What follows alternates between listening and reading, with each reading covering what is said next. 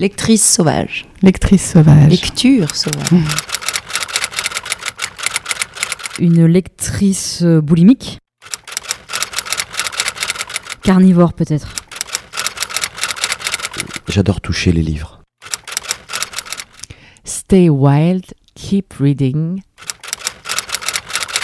Le podcast qui donne envie de lire. Animé par Sylvia Mine et produit par Reading Wild. Tania de Montaigne, bonjour. Bonjour. Merci d'avoir accepté notre invitation pour notre podcast Reading Wild. Ça fait très longtemps que j'ai envie qu'on ait ce moment, cette conversation.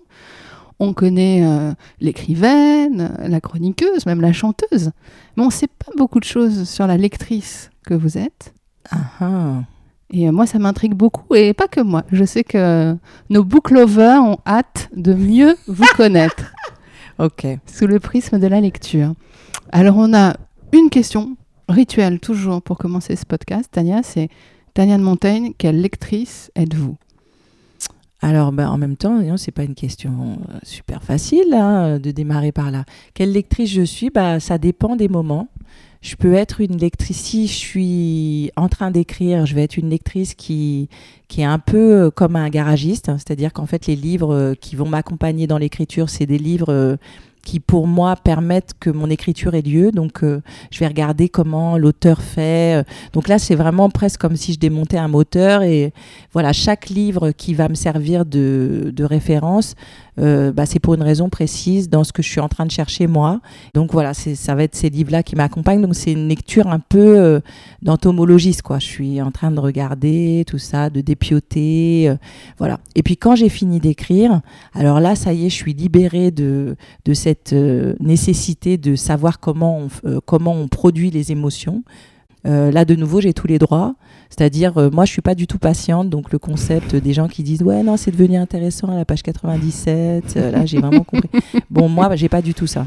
Donc, si ça me saoule, en fait, j'arrête. Et donc, bon, voilà. On se quitte comme ça, bons amis, mais assez vite. hein.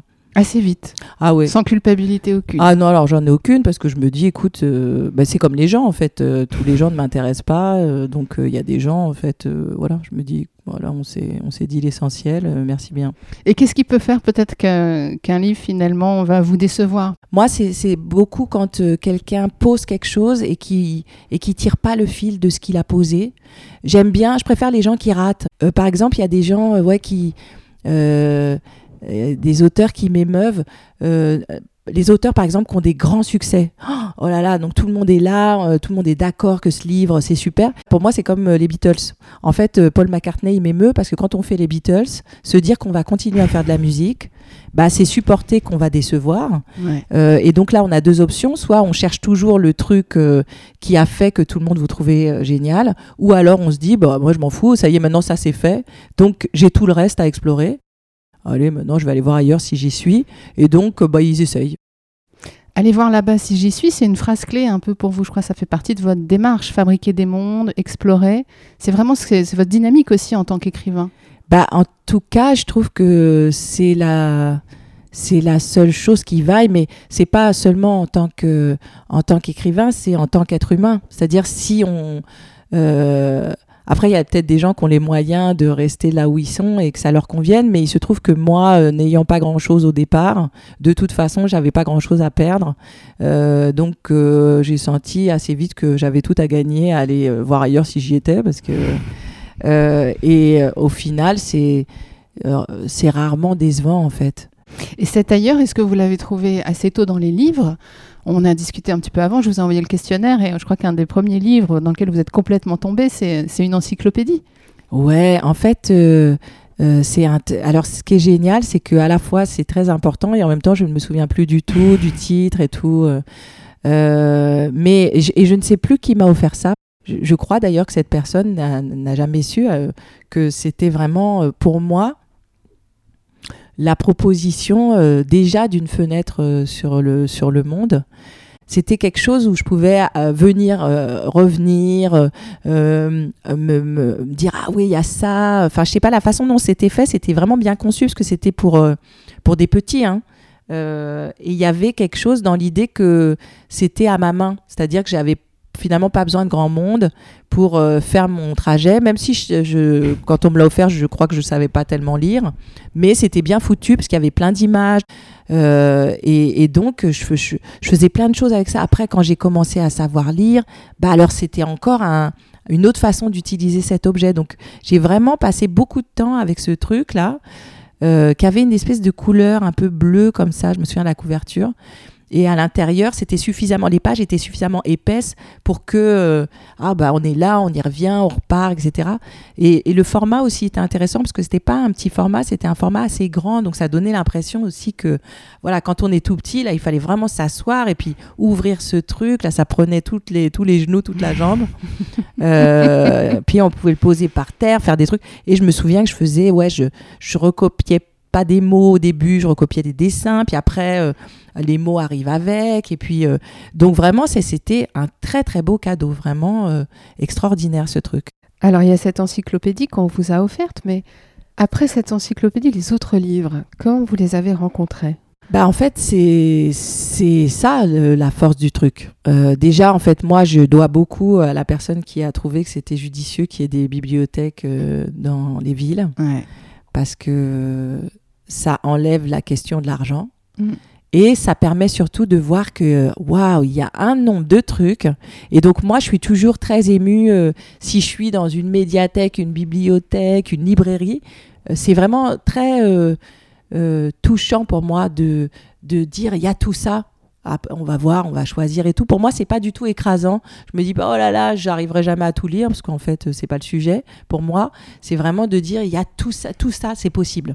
En fait, euh, c'est encore l'idée que euh, euh, on n'en a pas fini de s'émerveiller, s'indigner, apprendre des trucs.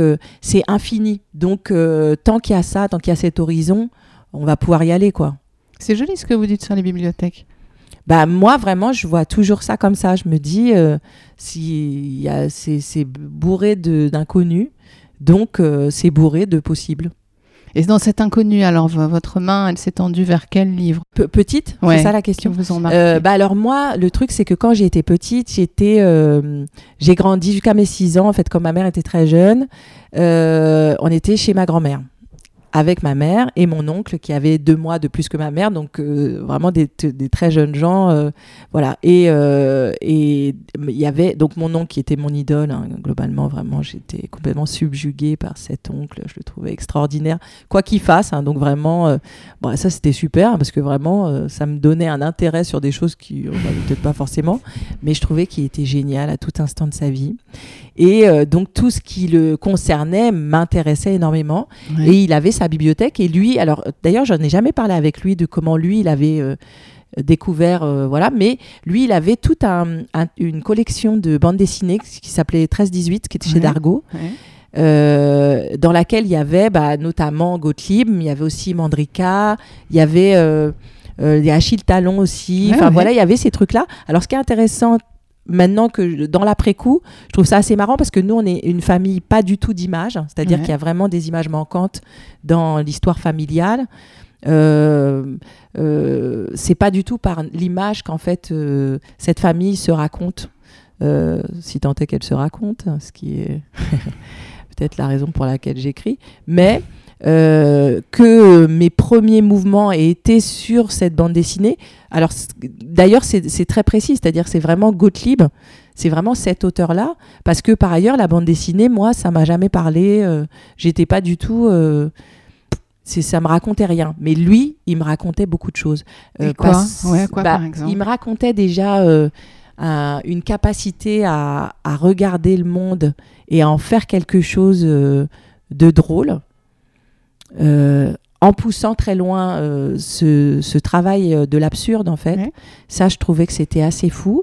Euh, il prenait des vraies choses parce que, euh, euh, par exemple, toute la collection des cinémas stock, euh, et ça c'était intéressant aussi pour moi parce qu'on on n'allait pas du tout au cinéma, euh, la télé on l'avait pas, etc. Donc euh, à travers lui, j'ai découvert aussi une façon de lire les images. En fait, il est tout le temps en train de montrer que ce qui est dit peut être regardée de plein de façons différentes. Euh, il peut y avoir même parfois l'image que vous regardez, elle peut être elle-même reprise dans une autre chose. Donc c'est sans arrêt des mises en abîme. Enfin, euh, moi, ça m'a vraiment parlé profondément euh, ce, ce. Et puis après, c'était parce que c'est toujours comme ça, ça marche pour les rencontres, qu'elles soient dans un livre, un film ou avec quelqu'un. C'est que après, souvent, évidemment, on se rend compte que c'est quand même deux inconscients qui se parlent et que il y a quand même très peu de hasard sur ce qui va vous intéresser chez quelqu'un ou ch- dans le travail de quelqu'un. Après, vous vous rendez compte que bah oui, euh, ce Gottlieb, bah, c'est un enfant caché, que donc il y a tout un itinéraire aussi sur que cette solitude et qu'est-ce qu'il faut en faire de ce monde qu'on comprend pas de euh, euh, essayer de se déprendre d'une morbidité euh, ambiante, essayer de mettre du vivant là-dedans. Donc au final, euh, ça m'étonne vraiment pas que lui et moi on ait eu quelque chose à se dire euh, et, euh, et qu'il il, il m'ait proposé la possibilité de, de se distancier de ce qui avait lieu euh, de, de dramatique et d'essayer de d'en faire un truc. Ces notions de mise en perspective et aussi par l'absurde et par différents outils, c'est resté très important pour vous. C'est fondamental, c'est fondateur même. Ah oui, oui, oui. Et puis alors là, j'ai, je, je- pareil, je, je trouve que euh, c'est cette, euh, ces questions-là en fait de, de dire ce qui t'est do- ce qui est donné, ça n'est pas le réel. Le Ouais. réel, c'est ce que tu vas penser de ce qui est donné. Mais la vérité n'est pas, euh, tu, tu la trouveras pas en étant collé à l'image en fait. La vérité, tu vas la trouver en faisant retour sur toi et en prenant cette image et en essayant toi-même de trouver une place à l'intérieur de ce qui a lieu.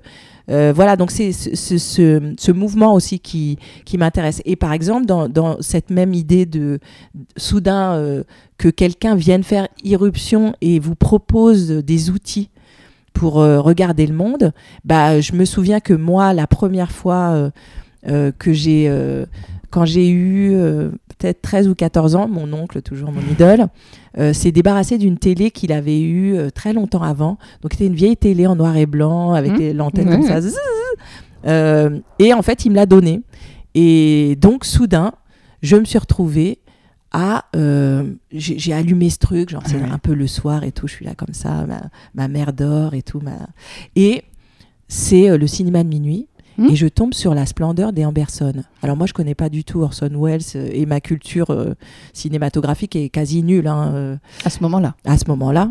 Oui, bon, bah, ça s'est un peu arrangé, mais en même temps, bon, il reste vraiment des trucs. euh, et, euh, et donc, euh, je ne connais pas Orson Welles, La splendeur des Amberson, jamais entendu de ma vie ce truc-là. Et là, mais c'est incroyable, quoi. Ça, je me dis, mais. oh et et je, je parle de ça parce que pour moi, c'est du même ordre que Gottlieb. C'est-à-dire qu'en Mhm. fait, Orson Welles, ce qu'il fait dans La splendeur des Amberson, c'est que il utilise tous les moyens euh, à sa disposition, le son, l'image, lui-même, il y a cette voix off comme ça qui est présente, etc. Et qui est en train sans arrêt de nous dire ceci est ce que les personnages croient qu'ils sont en train de vivre, mais il y a tout le reste. Et d'ailleurs, que sont-ils en train de vivre réellement Euh, Et ça, alors là, je me suis dit, mais il est complètement dingue, cet Orson Welles.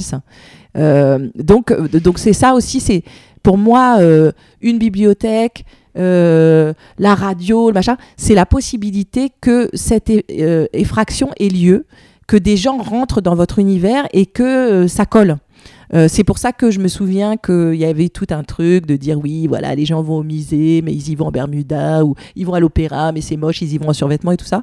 Moi, je trouve ça prodigieux. Enfin, parce que moi, euh, ma famille, jamais euh, ne se serait sentie autorisée à aller au musée. Je ne suis jamais allée au musée euh, petite avec, voilà, oh, la petite sortie du dimanche, tiens, tiens, allons au musée. Aucune des personnes avec qui j'ai grandi ne se disait, tiens, on va aller au musée. Aucune. Donc, moi, je trouve fabuleux que des gens se sentent à présent autorisés à aller en Bermuda regarder un Van Gogh. C'est parfait. Ça me paraît super. Je trouve ça super qu'on ait mis du bac sur des publicités parce que moi, je n'aurais jamais découvert bac s'il n'y avait pas eu une pub pour une bagnole. Euh, et que, pareil, euh, soudain, ce- ce- ces suites pour violoncelle, moi qui ne Mhm. connaissais rien, ça m'a parlé immédiatement. Et voilà. Donc pour moi, en fait aussi, euh, il faut euh, pouvoir continuer à bombarder euh, tout le monde de plein de choses parce qu'on ne sait pas ce qui va faire sens. Et donc, pour moi, la transmission, l'éducation, c'est comment est-ce qu'on fait rentrer le plus de gens possible dans la pièce pour qu'il se produise quelque chose. Et peut-être c'est pas maintenant, peut-être c'est plus tard, peut-être c'est pas ça, peut-être c'est ailleurs. On s'en fout. C'est pas grave parce que de toute façon, on- il n'y a pas de science exacte sur cette question. On ne sait pas pourquoi et on ne sait pas quand. Donc, il faut laisser la possibilité que ça advienne. Je vous avais entendu, je crois que c'était dans l'affaire culturelle. euh, vous parliez de cette colonie de vacances que vous aviez découvert chez Oh là. C'était assez merveilleux.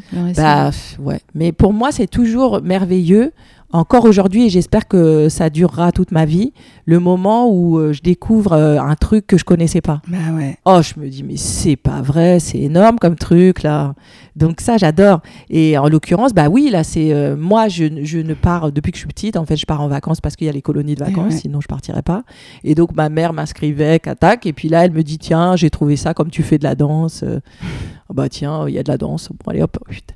Et donc, nous voilà projetés dans ce- cet Avignon que, alors là, aucun de nous connaît. Euh, Festival d'Avignon, jamais entendu parler. Ouais. Euh, oh là, on se dit qu'est-ce que c'est que ce truc et tout. Et c'est intéressant. Je, je trouve ça génial que, que quelqu'un se soit dit allez, on va jeter tous ces euh, jeunes gens euh, qui euh, ne se croient autorisés à rien de ce qui est proposé, euh, euh, pas de théâtre, pas voilà, voilà. On va les jeter là-dedans. Et donc là, paf, je me trouve projetée dans la cour d'honneur du Palais des Papes. Donc ça, c'est quand même euh, Mm. pas rien. Face au décor de Piduzzi. Mhm. Hein, qui est le- alors le décor, si vous n'avez pas vu le Hamlet de Chéreau, c'était euh, pour moi complètement dingue parce que moi j'avais une vision euh, du théâtre atroce avec l'école et puis des acteurs au bout du rouleau qui jouent euh, du vrai. Molière en mettant vraiment toute une voix Ouais. comme ça pour dire que ça parle vraiment de trucs euh, qui ont aucun rapport avec la vie. Et là soudain, et donc pour moi un décor euh, c'est un truc comme ça vertical. Moche.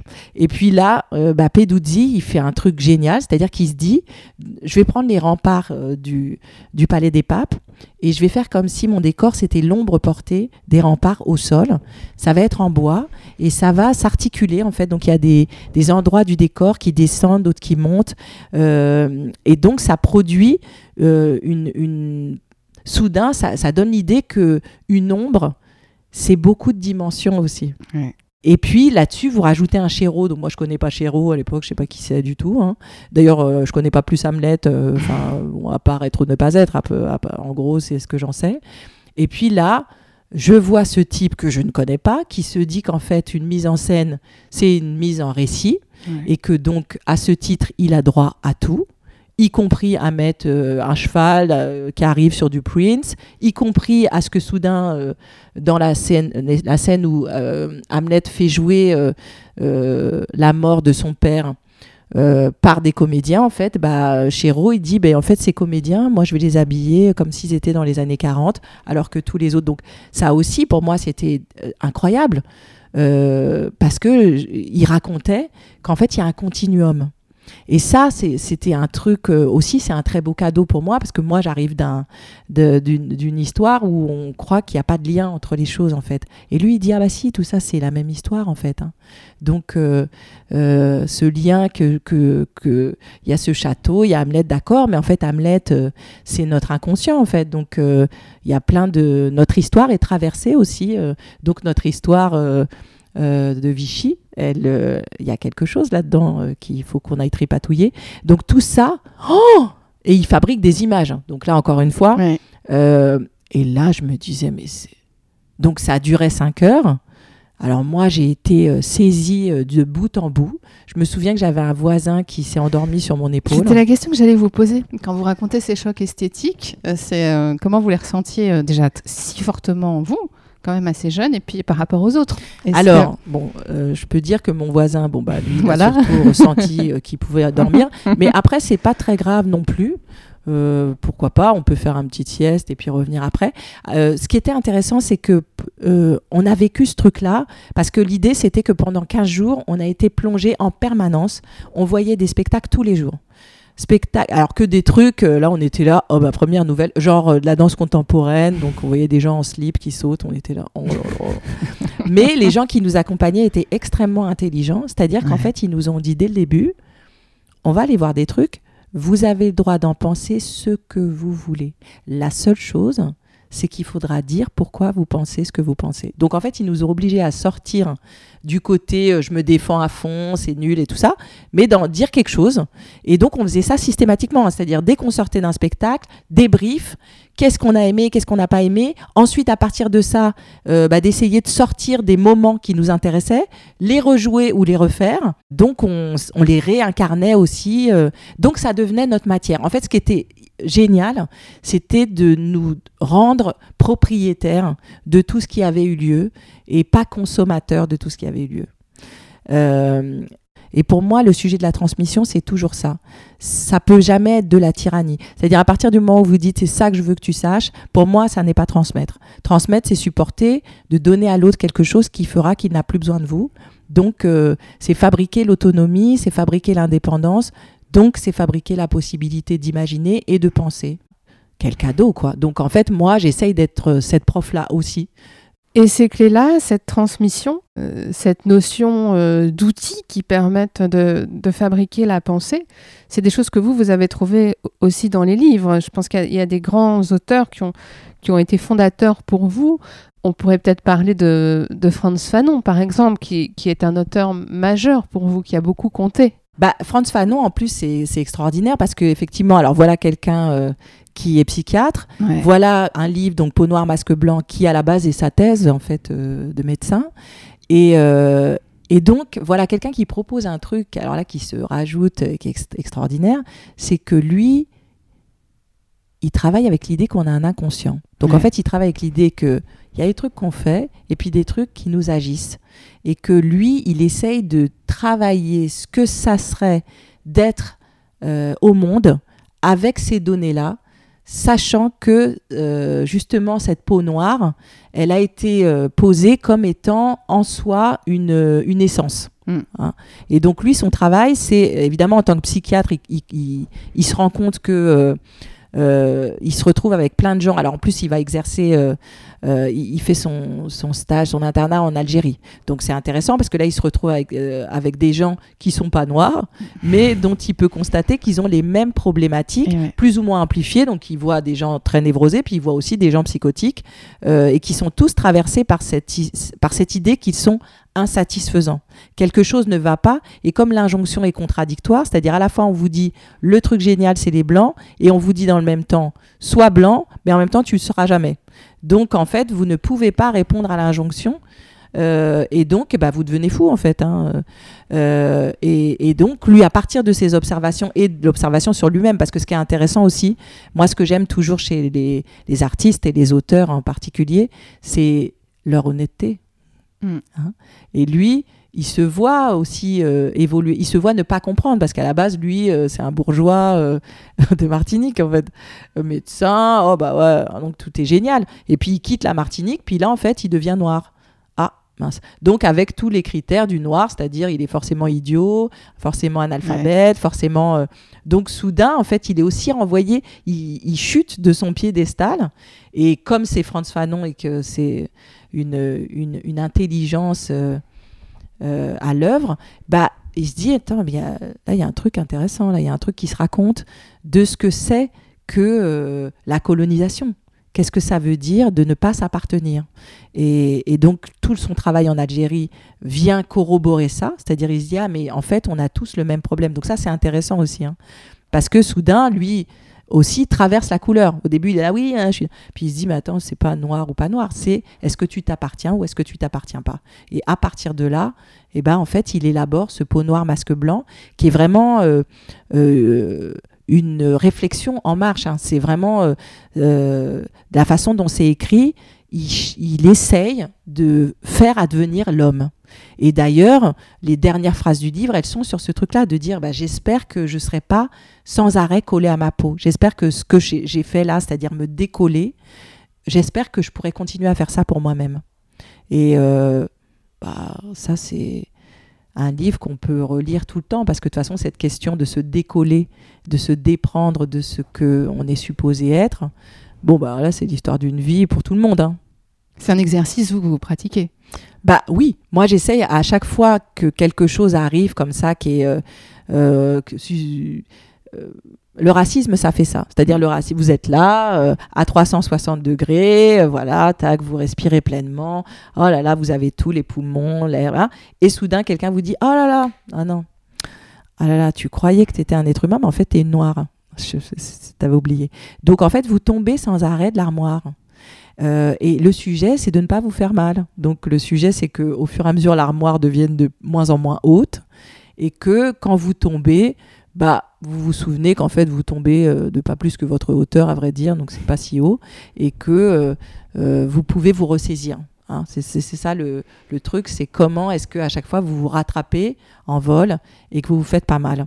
hein. C'est euh, une fois j'avais une entorse et le kiné m'avait expliqué que l'entorse c'est quand votre cheville est surprise et que donc euh, ce qui devrait faire le boulot euh, ne le fait pas.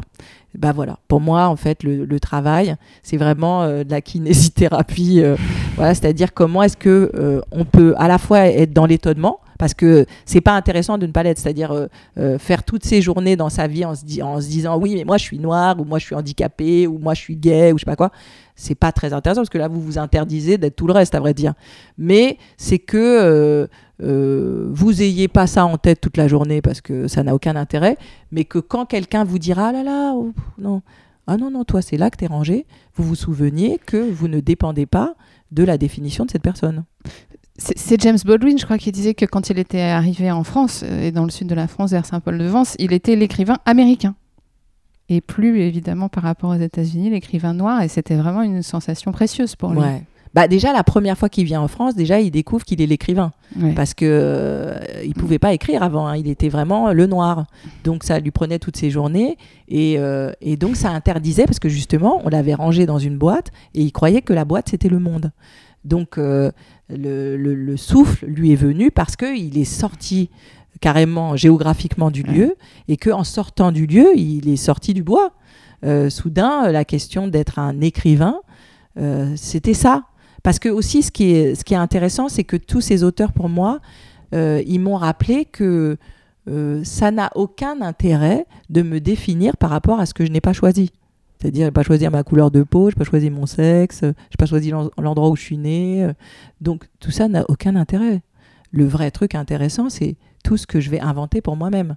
Ce qui est génial chez Baldwin, c'est que rien n'est donné, même euh, physiquement, il n'est pas euh, ce qu'on pourrait attendre de quelqu'un qui deviendrait ou qui adviendrait. Euh, il n'est pas beau, il n'est pas... non. Donc, vraiment, là... bah, il invente tout ça parce qu'en fait il est très beau. Enfin quand on le voit, on Ouais. se dit oh là là parce qu'il y a une telle intelligence là, ça, ça irradie de partout. Il y a une telle curiosité aussi. Ouais. Euh, Ouais. C'est ça.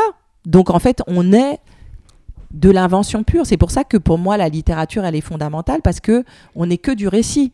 Donc la question c'est qu'est-ce qu'on raconte comme histoire, qu'est-ce qu'on se raconte comme histoire et qu'est-ce que les autres racontent comme histoire que vous allez pouvoir mettre dans votre bibliothèque ou pas.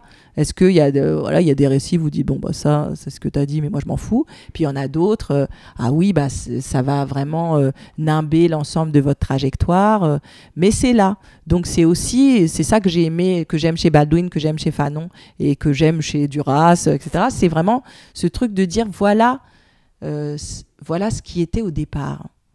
Et maintenant, voilà ce que j'ai fait. Donc c'est ça, la magie, ça n'est que ça, hein, c'est de dire euh, voilà le début, puis voilà où je, où je vais. Un livre de Baldwin que vous pourriez euh, nous recommander. Bah, la prochaine fois, le feu, moi je pense que c'est Ouais. c'est un bon point de départ parce que là, en plus, il y a une volonté d'essayer de poser quelque chose, de faire quelque chose de sa colère. Hmm. Et pour moi aussi, c'est ça la littérature. C'est-à-dire que les auteurs qui m'intéressent, ils sont en colère, hein, ils sont énervés, euh, mais euh, ce carburant-là, ils ont trouvé un véhicule pour, euh, pour faire avancer tout ça. Ils sont pas en train de s'immoler tout seuls en foutant l'essence sur la tronche et en allumant la mèche. Ils sont en train de mettre cette essence dans un truc là qui va booster et qui permet que ça fasse véhicule pour toute personne qui, qui rentre dans leur univers. Quoi. Donc la prochaine fois, le feu, c'est ça, c'est d'essayer de dire, c'est quoi ce feu?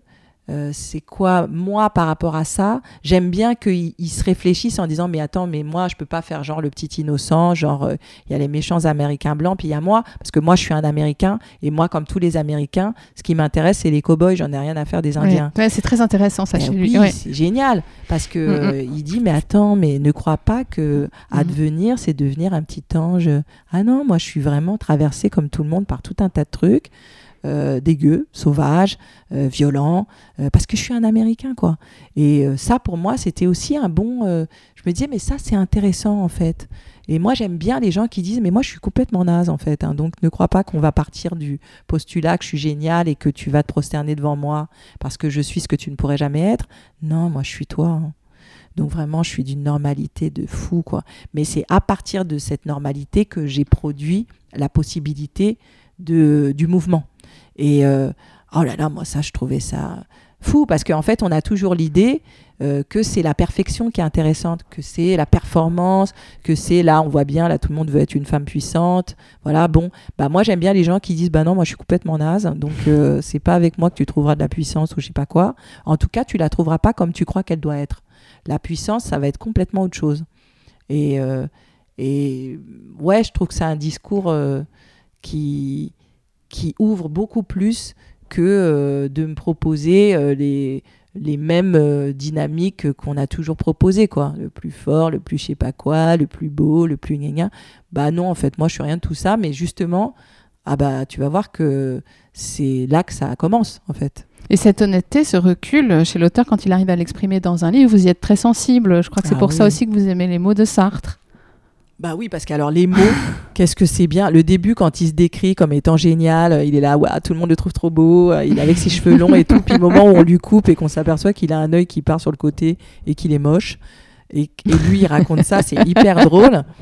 Euh, parce que ça raconte aussi effectivement cette enfance toute puissante. Puis là, il y a la mère, tout le monde le trouve super, la grand-mère et tout. Puis plus personne, euh, dans la famille, personne ne veut voir. C'est-à-dire tout le monde veut le voir comme super intelligent. Donc il raconte qu'il est complètement euh, débile, qui, bah, parce qu'en en fait, on n'a pas exigé grand-chose de lui. En fait, on demandait à ce qu'il soit une petite marionnette comme ça. Mais justement, il n'avait pas eu accès encore à sa profondeur et à la question d'être responsable de, de l'invention de soi quoi. Donc euh, voilà il raconte avec les cheveux euh, et, et le fait que soudain on le voit euh, plus ou... en tout cas lui se voit comme comme il est donc banal aussi alors qu'on l'a érigé en petit prince merveilleux. Bah je trouve ça super de raconter ça vraiment parce que il le fait très bien et en même temps ça ça raconte toute sa l'existentialisme est là-dedans. Hein, c'est de dire mais en fait être euh, euh, au monde c'est pas tout ça c'est pas euh, ce décorum c'est pas c'est tout le reste. Et donc tout le reste bah ça nécessite un voyage quoi Alors, le temps passe vite quand on parle avec vous, Tania de Montaigne. Et euh, je voudrais surtout pas qu'on se quitte sans parler de Jeannette Winterson. oh là là c'est tellement ma passion celle-là Ouais, J'étais très sensible à votre choix et à vos réponses dans le questionnaire par rapport à Jeannette Winterson, que j'adore aussi personnellement. Alors, vous avez lu dans quel ordre? Les, les oranges ne sont pas les seuls fruits d'abord ou... Non, moi en fait, je l'ai découverte parce que euh, bah, je crois que c'est au moment où elle a eu ce prix, en fait. Ouais. euh, euh, attends que je. Bah voilà, euh, 2012, elle a eu un prix. Et donc, moi qui n'avais jamais entendu parler de cette femme, ne connaissais pas du tout. Déjà, j'adorais le titre. hein. Pourquoi être heureux quand on peut être normal? Je trouvais que vraiment. déjà- Ça, c'était bien. Et Ouais. puis, euh, et puis, je suis rentrée dans ce livre. Et, et à vrai dire, il m'a beaucoup accompagnée euh, dans l'écriture. Euh, Qu'est-ce que j'ai Il était avec moi, ouais, je l'ai emmené. Bah, quand j'écrivais Toutes les familles ont un secret, Ouais. euh, eh ben, c'était ça mon livre. Euh, euh, Malaouti, c'était elle. Parce que euh, elle, elle, dans ce livre-là, ce qui est intéressant, c'est qu'elle fait retour sur l'autre livre qui s'appelle Les oranges ne sont pas les seuls fruits, qui est un roman. Et puis là, en fait, c'est complètement, enfin, c'est autre chose. C'est-à-dire que c'est un mélange. C'est une autobiographie, mais c'est une autobiographie profondément littéraire. Donc, euh, je ne sais pas si autobiographie c'est le bon mot, parce qu'elle essaye vraiment de savoir comment la littérature peut attraper euh, le réel, en dire quelque chose. Et puis, elle dialogue aussi, puisque ce livre-là sort 25 ans après le premier, Ouais. que le sujet est le même, c'est-à-dire c'est sa vie, euh, euh, cette mère qu'il a adoptée, euh, qui était très particulière, cette mère.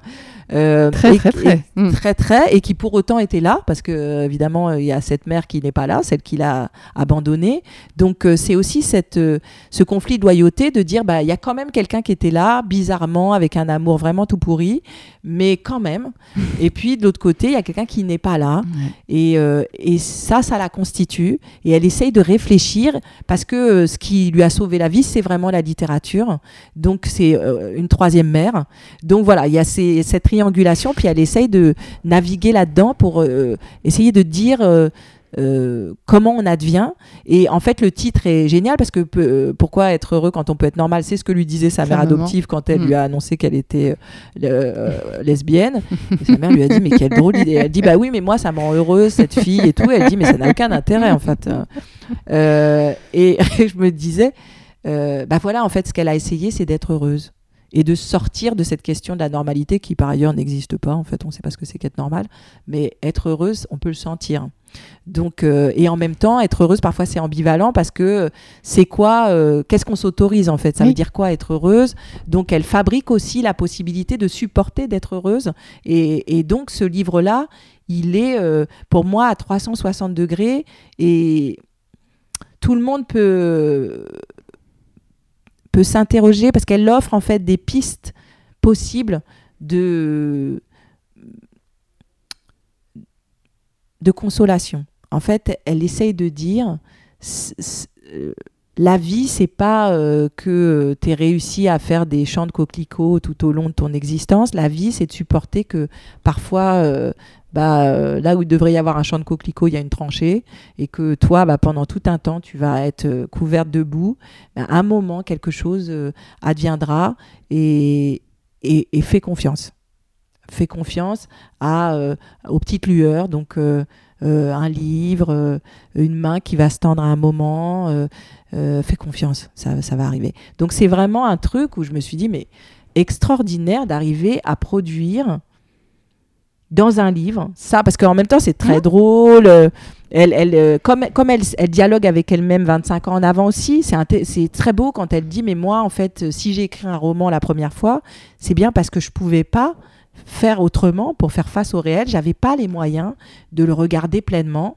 Euh, donc elle raconte, bah oui, on lui demande souvent, mais qu'est-ce qui est vrai, qu'est-ce qui est faux, et elle Ouais. dit, bah euh, bon, euh, je peux même pas dire en fait, mais euh, elle, elle donne quand même une réponse sur un personnage qui est merveilleux, qui arrive tout le temps et qui la sauve.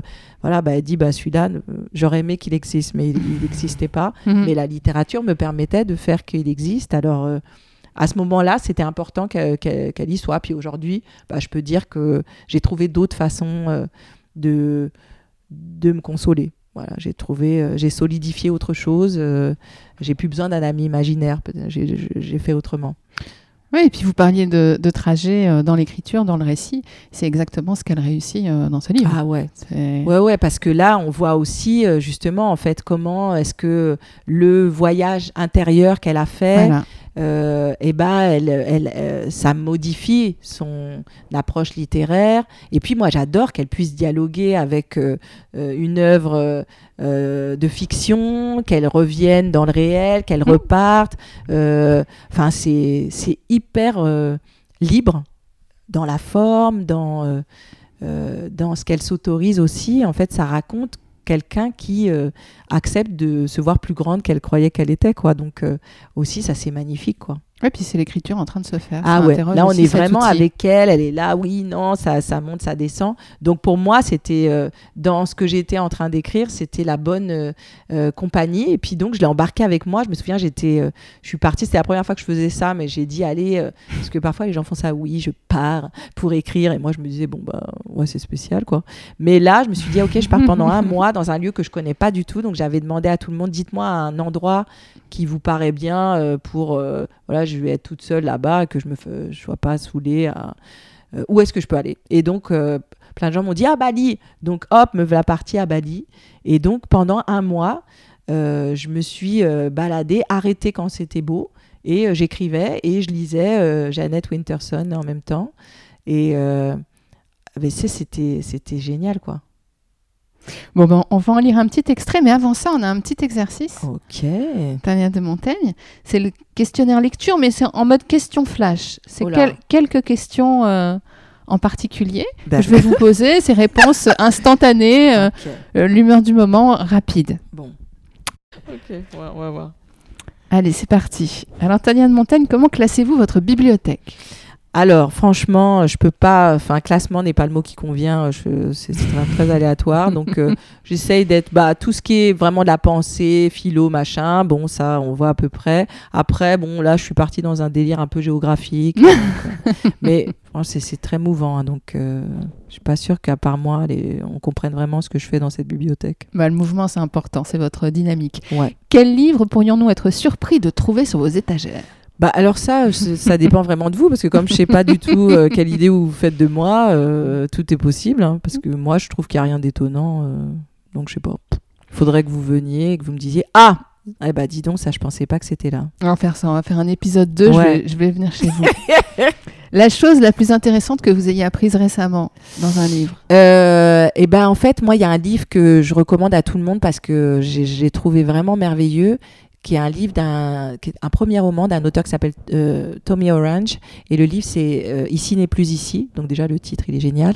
Et, euh, et Tommy Orange, il est, il est métis, donc il a un de ses parents qui est américain de je ne sais quel état, et puis un autre qui est d'une, je crois que Cherokee.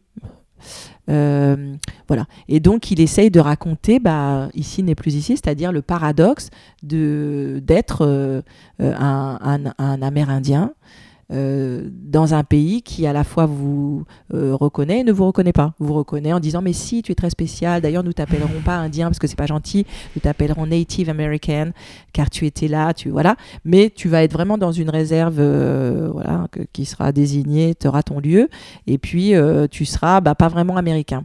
Donc lui il essaye de raconter ça et tout le, début quand je suis rentrée dans ce livre j'ai dit waouh parce que il commence à faire le panorama de justement cette ambivalence euh, euh, qui, se, qui se niche dans plein plein de choses très très différentes dans la vie euh, de n'importe quel Américain.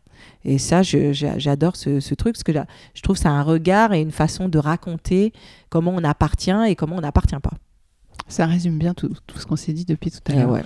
Votre secret pour préserver le temps précieux de la lecture? Mon secret, c'est qu'il y a plein de, il y a plein d'autres euh, activités qui m'intéressent pas, donc euh, comme ça, ça me laisse du temps. Donc moi, je suis pas trop les séries, par exemple. euh, Vraiment, ce qui, ce que j'aime, c'est que ce soit des mini-séries. Mais si on me dit ah, faut que tu vois ça, il y a 27 saisons, déjà on m'a perdu de vue. euh, je, pr- je préfère lire quoi. Le livre qui se trouve actuellement sur votre table de chevet. Alors, euh, c'est un livre qu'on m'a offert de Toni Morrison qui s'appelle Récitatif, euh, que je connaissais pas.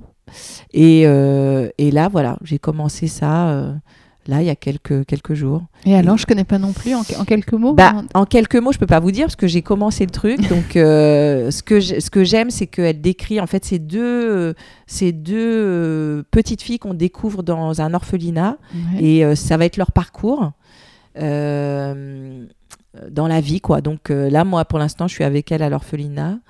Euh, elles ont chacune, ce qui est particulier, c'est qu'elles sont dans cet internat. Il y a, il y a leur mère, mais qui a, qui a l'air un peu abandonnique, donc qui vient, qui repart, etc. Et euh, elles vont, on va les voir au fur et à mesure de leur euh, parcours de petite fille jusqu'à femme. Donc voilà, mais cette écriture là de Toni Morrison, elle est, c'est pareil. Enfin, j'adore parce que c'est immédiatement vous ouvrez le livre et ça y est, vous êtes parti quoi. Elle vous attrape. Ouais. Le livre que vous aimez offrir? Alors, bah, surtout en ce moment, quand il y a des périodes un peu, euh, c'est un peu compliqué. Moi, je pars tout de suite sur du Fab Caro, c'est un principe de base. Euh, parce que, alors vraiment, lui, euh, bon bah voilà, il y a Gottlieb et puis il y a Fab Caro quoi. Et il a un rapport à l'absurde que je trouve génial. Ouais. Il s'autorise tout, il est complètement jeté celui-là. hein. Euh, donc, bah, je- j'offre souvent Et si l'amour c'était d'aimer, qui est vraiment euh, débile, hein, sur un, un type qui livre du céleri rémoulade. Donc là, je crois qu'on est vraiment au bout du truc. Et, euh, et puis, j'aime bien aussi Moon River, qui est l'histoire d'une actrice. euh, Donc, c'est une enquête, euh, c'est un peu polar. Et en fait, elle se réveille et quelqu'un lui a dessiné une, une un graffiti de bite sur la joue. Et donc, toute, toute l'enquête est autour de mais qui a fait ça? Donc, et à l'intérieur du livre, ce qui est génial, c'est qu'il y a Fab Caro qui est en train d'expliquer son projet à tout un tas de gens, dont notamment ses filles qui sont consternées, qui disent mais tu vas pas faire un livre sur euh, une femme qui a une bite sur la joue quand même. Et il est là, bah quoi? Attends, je trouve ça intéressant. Et donc on le voit tout du long discuter avec des gens qui sont atterrés par son projet.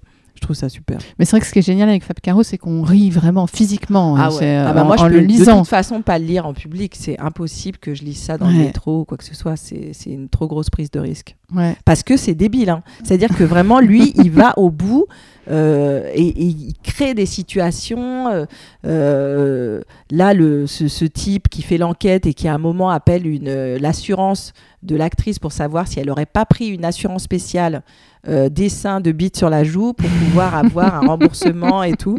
Et donc, il appelle et en fait, c'est des trucs automatiques en fait. Donc, il, veut avoir les gens qui s'occupent de ça et il explique et en fait, la machine comprend pas du tout. hein. Donc, ça fait des trucs complètement. Enfin, j'adore vraiment ce. Je, je, je trouve, je trouve que ce gars est extraordinaire. Le livre pour comprendre le monde. Ah, alors attends. Vous aviez pensé à un livre de Salman Rushdie, je crois. Ah oui, bien sûr. Joseph Anton. Ouais.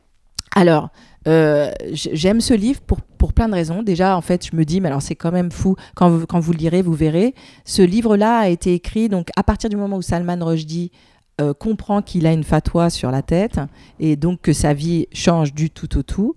Euh, la particularité de cet homme, et qu'on a encore vu là, hein, vraiment, c'est que c'est très particulier, ce, ce- ce monsieur, c'est qu'il se dit, mais moi, j'ai pas envie qu'on m'empêche d'être écrivain. Ouais. Donc même dans cette circonstance-là, bah, moi je vais continuer à essayer d'être du côté de la littérature. Je veux pas me laisser. Donc en fait, Joseph Anton, c'est le récit de cet homme qui essaye sans arrêt, justement, alors là pour le coup, d'échapper à une assignation euh, qui euh, trouve un écho très concret dans le réel, puisque des gens meurent quand même. Euh, mais il se bagarre et donc on voit à quel point tout est une lutte, avoir une protection. Alors c'est intéressant aussi parce que c'est le premier, c'est-à-dire que euh, avoir le récit de ça aujourd'hui, on a euh, plein d'échos euh, de euh, une journaliste, ah bah tiens, ah bah elle a une protection, etc. Mais à l'époque, lui Ouais. c'est le premier et qu'il puisse faire le, le récit aussi brillant, aussi détaillé de ce que ça veut dire, ce qu'on lui renvoie, de dire bah oui, mais enfin en même temps, si tu n'avais pas écrit cette phrase, euh, donc comment ce renversement euh, qu'on vit en permanence, c'est-à-dire qu'on demande toujours aux victimes de faire la preuve qu'elles ont commis une faute et c'est donc pour ça qu'elles sont euh, là où elles sont. Euh, bah lui, voilà, il est en train de documenter ça. Ce truc qui fait que à chaque fois, il doit justifier du fait que déjà la fiction, c'est de la fiction, euh, et qu'il a le droit euh, d'écrire ce qu'il veut. Donc il est sans arrêt en train d'essayer de dire mais, mais c'est un roman Euh, et euh, de, de vouloir rester du côté du roman en permanence. Ce livre, vraiment, il est extraordinaire. On parlait des galaxies, des livres qui vous accompagnaient quand vous écrivez. J'imagine que ce livre-là vous a accompagné pour sensibilité, Ah ouais. en tout cas en conscience. Oui, oui.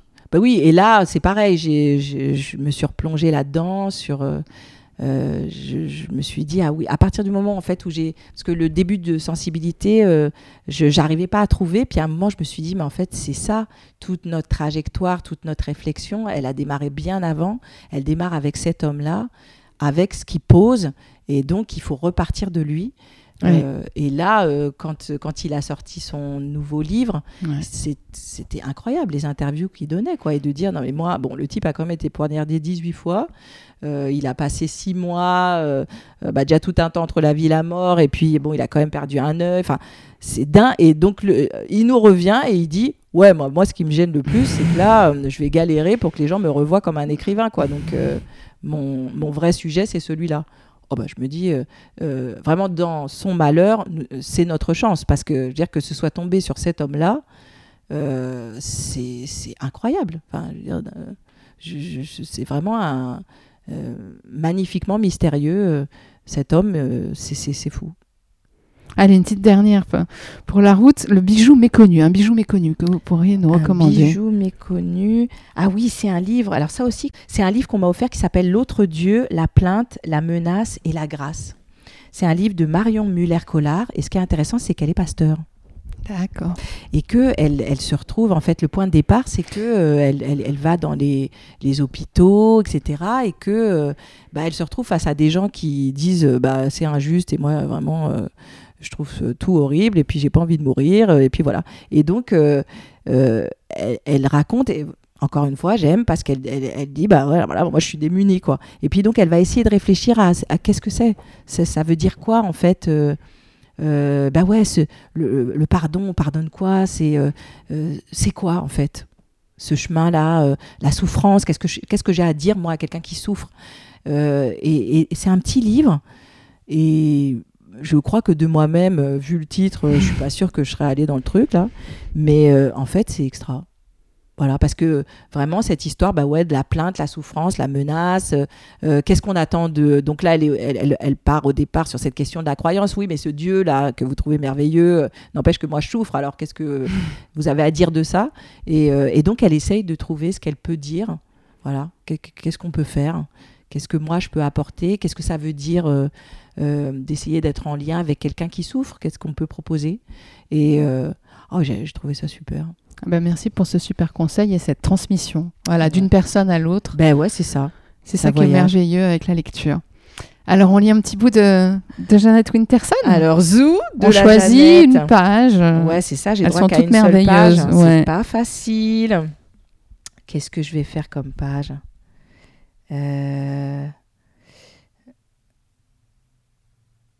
un, un, un. Ah oui, ça, parce qu'elle est énervée là-dessus. voilà. On Donc, euh, le point de départ, c'est que euh, elle raconte comment, justement, quand elle sort son premier roman, sa mère est très, très énervée euh, et qu'elle lui dit Bon, on s'appelle, parce que là, vraiment, je ne suis pas contente. En plus, j'ai dû acheter ton livre en donnant un faux nom parce que tu as gardé ton nom, c'est honteux. Donc, voilà, elle est avec cette mère et elles sont toutes les deux dans une cabine téléphonique car aucune n'a de téléphone à l'époque. Et donc, elle raconte J'ai tenté d'expliquer mon projet. Je suis un écrivain ambitieux. Je ne vois pas l'intérêt d'être quoi que ce soit, ou plutôt de devenir quoi que ce soit, si l'on n'a pas l'ambition nécessaire pour y parvenir. 1985 ne marquait pas l'année de mes mémoires, et de toute façon ce n'était pas ce que j'avais écrit.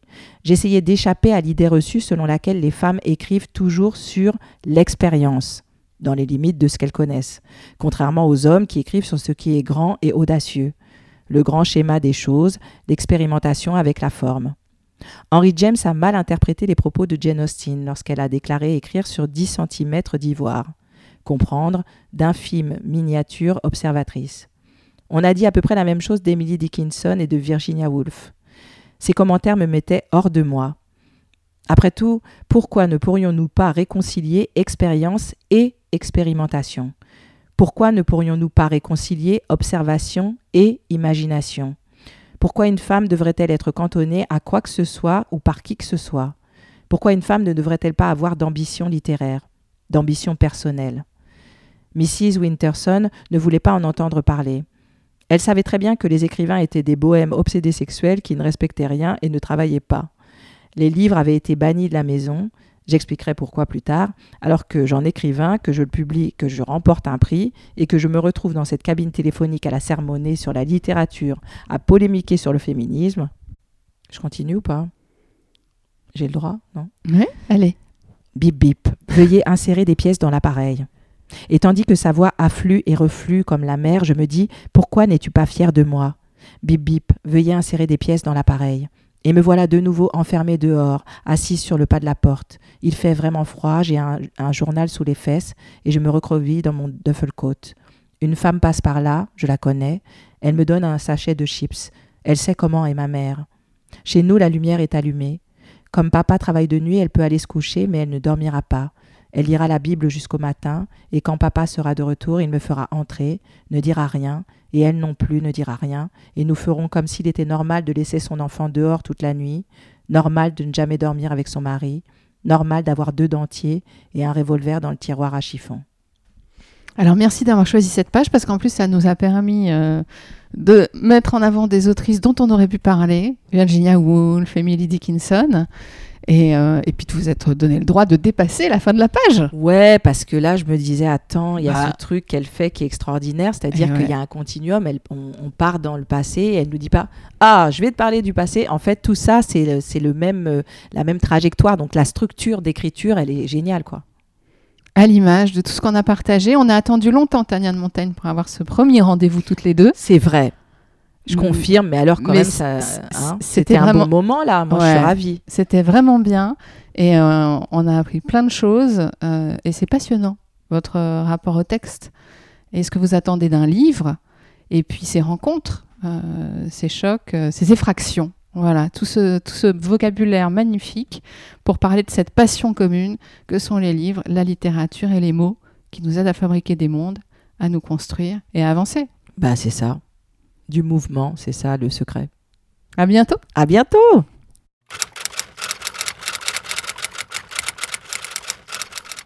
Stay wild, keep reading. Le podcast qui donne envie de lire. Animé par Sylvia Mine et produit par Reading Wild.